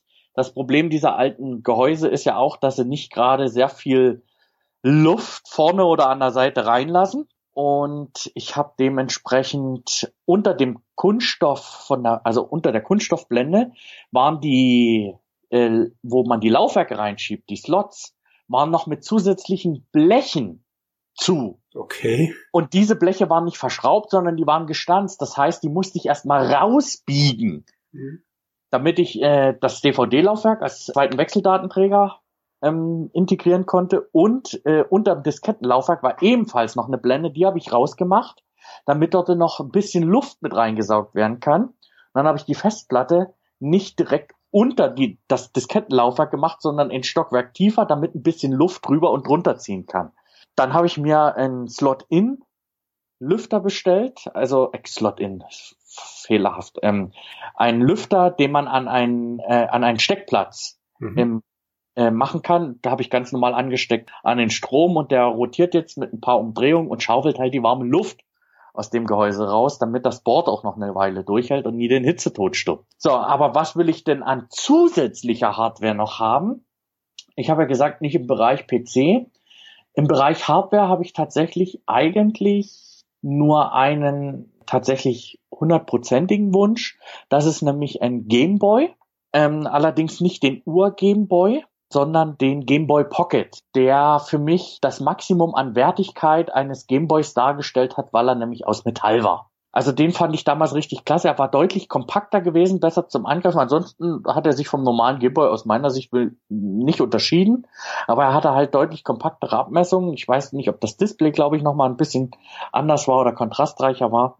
Ansonsten, ich glaube, vom Stromverbrauch war er noch ein bisschen anders. Das glaubst noch andere Batterien sind reingekommen.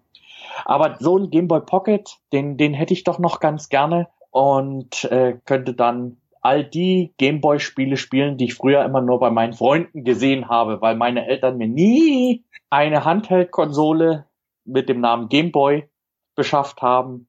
Auch keine Game äh, Handheld-Konsole, die einen anderen Namen getragen hat. Und auch nie eine Konsole. Die erste Konsole war tatsächlich die allererste Xbox, die ich in einem Sale erworben habe, in einem Karstadt Warenhaus und zu dem Zeitpunkt war ich, glaube ich, schon Unteroffizier. Also äh, da bin ich ein bisschen äh, traumatisiert, was das betrifft. Das erste Trauma habe ich mit der Xbox während der Dienstzeit bereits gelöst. Jetzt muss nur noch der Pocket Game Boy her, damit ich das Kapitel dann für mich abschließen kann. Softwaremäßig habe ich natürlich noch einige Wünsche. Das erste haben wir ja schon angesprochen mit äh, Command Conquer. Know Jack 2 steht definitiv bei mir auf der Agenda.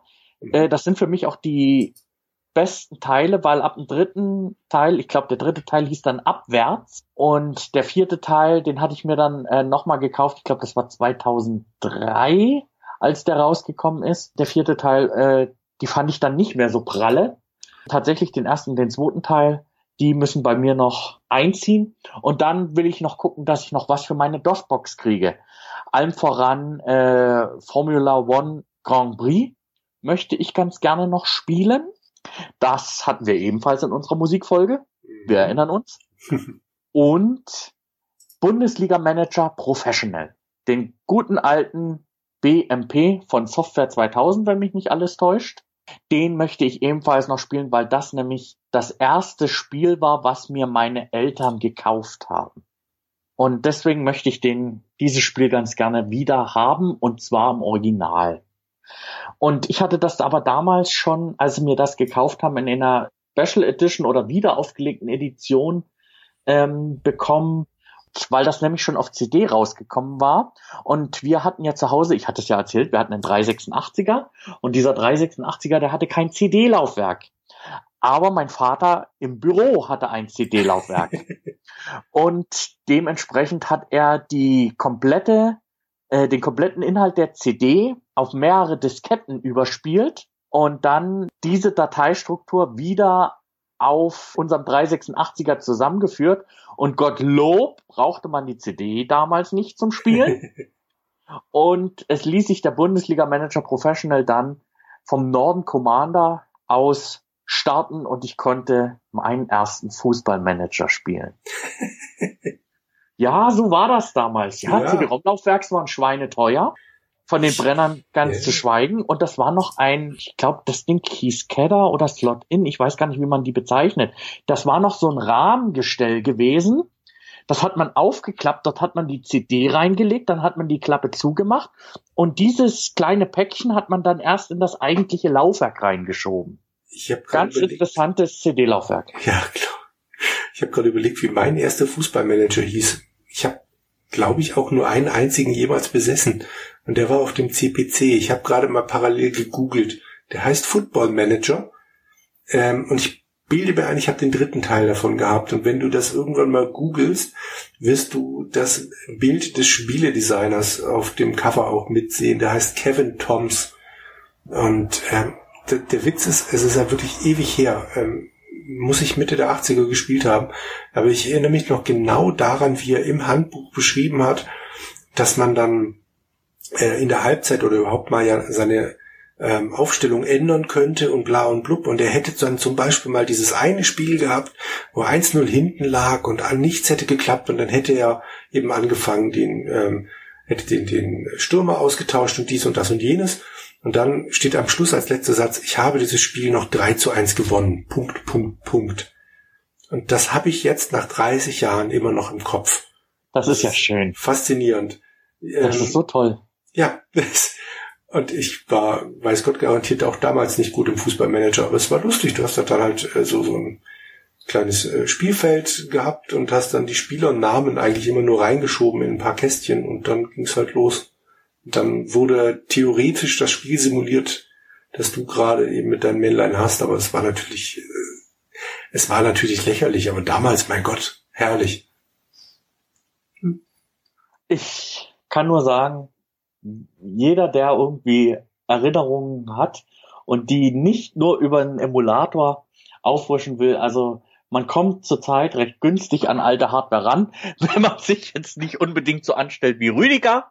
Genau. Eine, ein, ein lieben Gruß von dieser Stelle nochmal.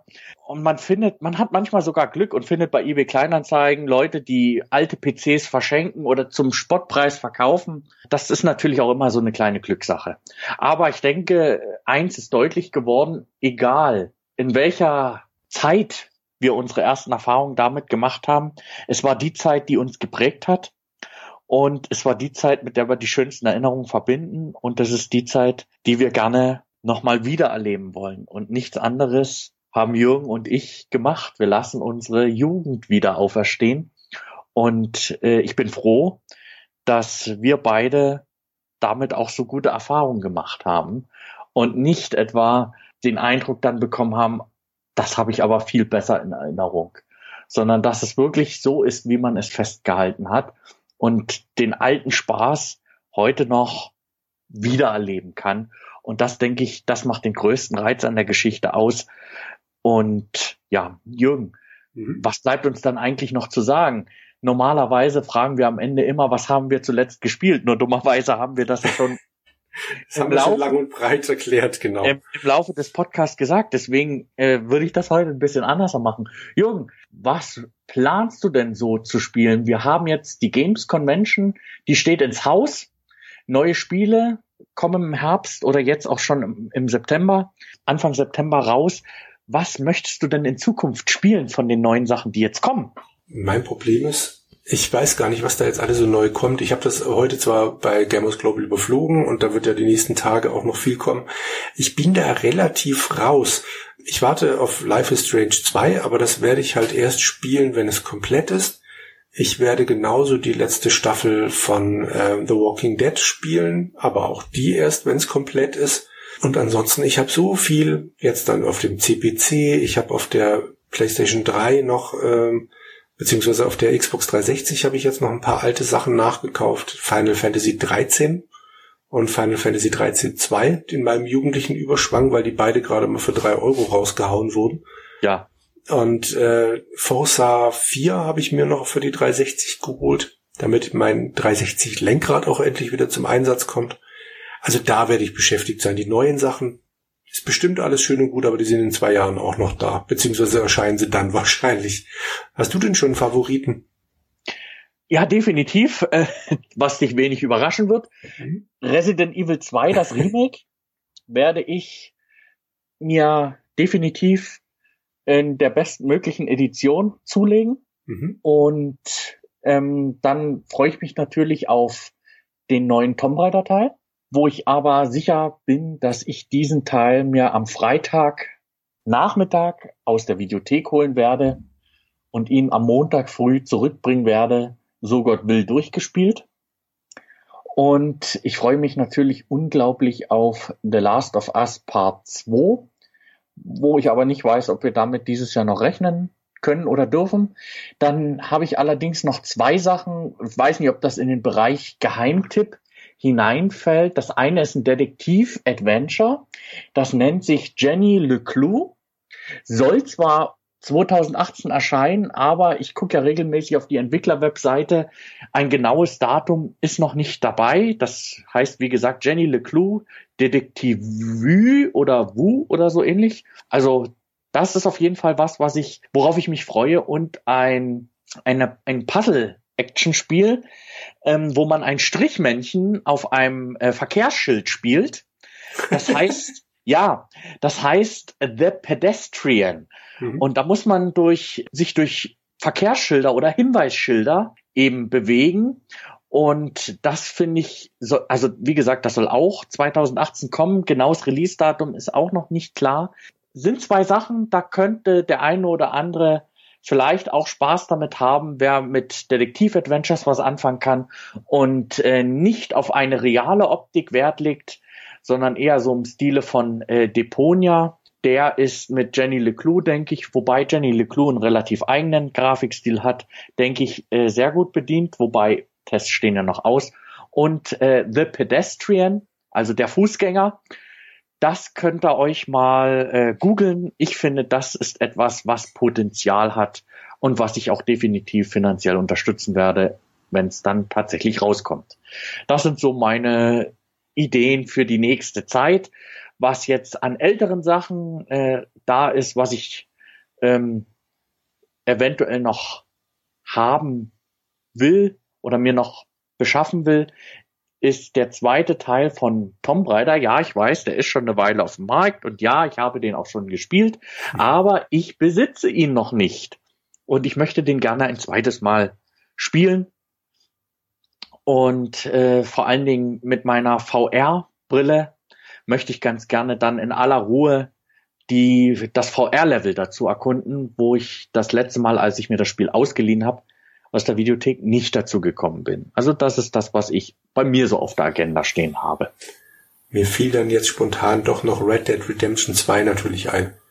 Das, das ist, das ist, unbedingt das ist, das ist interessanterweise was. Ich kenne den ersten Teil, weil irgendwie jeder darüber gesprochen hat. Es gab es auch mal für, ich glaube, 7,49 Euro eine Weile wieder auf der Xbox 360 äh, zu kaufen. Und es ist ja, glaube ich, auch abwärtskompatibel. Das heißt, ich kann mit der äh, mit der One kann ich das sogar spielen als mhm. 360-Titel. Ähm, aber ich muss sagen, nach Let's Plays und so weiter, ähm, für mich ist das nichts. Mich hebt das zum Beispiel gar nicht an. Ich kann es vollkommen nachvollziehen. Interessanterweise kann ich ja mit den ganzen GTAs überhaupt nichts anfangen.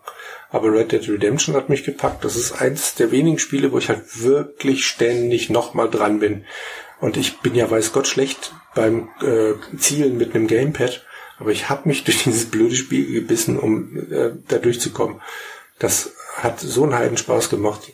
Ich habe ein bisschen Panik vor diesem open-worldigeren Ansatz mit den ähm, mit der Bande und was weiß ich was allem, aber ich will den zweiten auf jeden Fall spielen. Mal schauen. Gut, ich denke zu dem zu unserem Thema ist bis hierhin alles gesagt. Und ob ihr jetzt äh, Retro spielt oder ob ihr Vintage spielt, das ist vollkommen egal. Spaß muss es machen und funktionieren muss es. In diesem Sinne, ich wünsche euch viel Spaß beim Spielen, sei es am Vintage-System oder am aktuellen System und ich verabschiede mich ganz herzlich von dieser Stelle. Da schließe ich mich an, bedanke mich für eure Aufmerksamkeit und bis zum nächsten Mal. Tschüss. Tschüss.